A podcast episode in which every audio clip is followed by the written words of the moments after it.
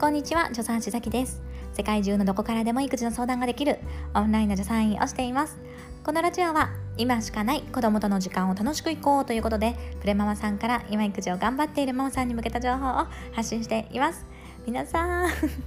ちょっと毎日配信って書いているのに最近配信が滞っておりまして申し訳ございません。それというのもですね4月からまた転勤が決まったんですよね。それで新しい物件を探したりとか駐車場を探したりとかあとは保育園ね申し込んだりとかなんか前バタバタバタバタしております。次もですねちょっと遠いところに引っ越しで隣の県とかじゃないんですよ。だからなかなかですね、えー、見に行くこともできずネット上でのやり取りとかね電話とかなんですけどもこれがですねなかなか物件がねないんですよね。こうネットでいいのを見つけてで問い合わせたらもう埋まっちゃいましたみたいな感じでやっぱりこの時期すっごくこう早い流れるのが早い、えー、そしてですね保育園も大ピンチでインターに、えー、行こうと思っていたんですけどもなんかねちょっといろいろあってインターが入れなくなっちゃってそれでもう慌ててその認可に申し込んだんですがなんせ激戦区なので26箇所書いたんですけど、えー、それでもいけるかわからない。4月から私は仕事ができるんだろうか というね大ピンチな状態になっております。まあそんな感じだったんですよ。ね言い訳ですけどそんな感じでちょっと忙しくてね、えー、配信滞っておりましたがやっと家だけは決まったのでねまたコツコツ続けて、えー、ねいきたいと思いますのでどうぞよろしくお願いします。ということで今回は生理と母乳の関係についてのご質問をいただいていますね。さきさん、いつも参考になる配信ありがとうございます。さきさんの配信を聞いて、ふふってなることや、ほっとすることがたくさんあります。これからも楽しみにしています。生理と母乳の関係について伺いたいです。もうすぐ8ヶ月の男の子で、えー、生後1ヶ月の頃からおっぱいだけで育てており、今は1日に4回授乳をしています。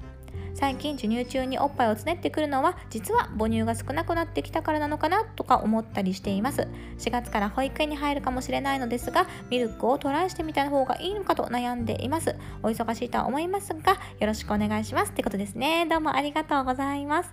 えー、これは生理が始まったから母乳が減ってきてしまっているのではないか。そしてその結果おっぱいをつねっているのではないかっていうことですかね。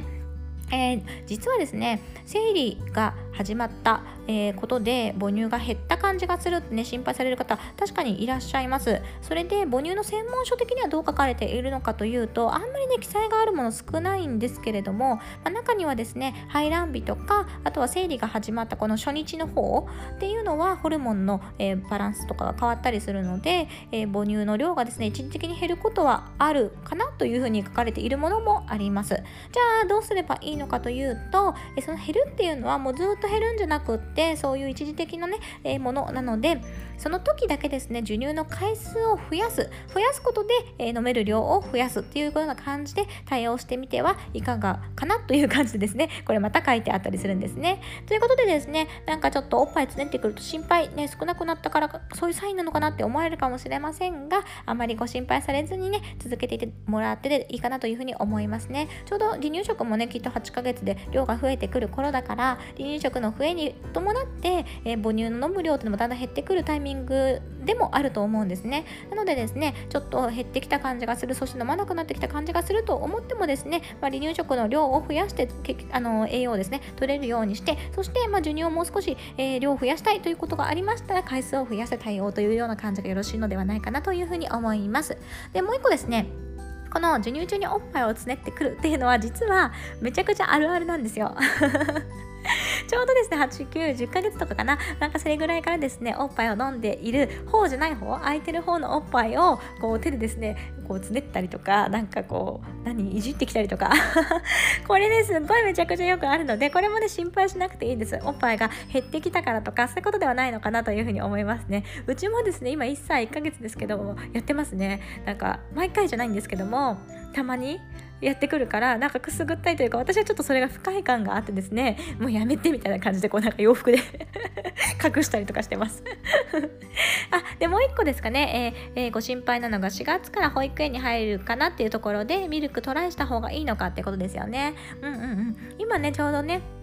保育園入園、死活入園の方多いので、同じようにね、悩まれている方いるのかなと思うんですけれども、それに合わせてですね、えー、今週の水曜日と来週の木曜日にですね、保育園入園に向けた母乳、授乳を続けるための講座っていうのを開催することにしました。今ですね、えー、昨日申し込み開始したんですけども、えー、水曜日あ今週今週の木曜日の方は残り1人の枠で、え、来週はですね、え、質疑応答がないのでちょっと大人数いけるかなってとこがあるのでまだ、え空きがありますのでもしですね、えご興味ありましたら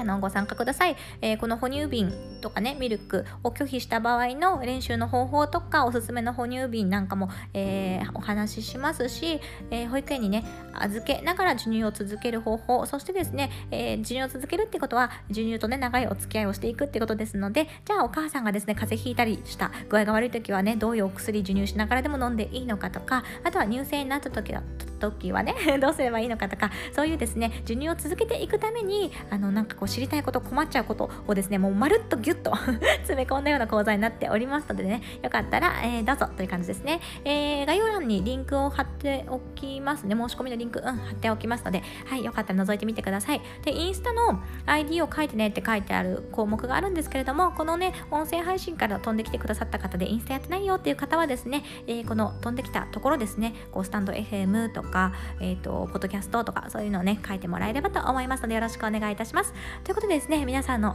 ね、保育園生活そして、ね、授乳生活がですね楽しく続くようにということをね願っております。今回も聞いていただいてどうもありがとうございました。一緒に楽しくお母さんをやっていきましょう。助産師さきでした。またね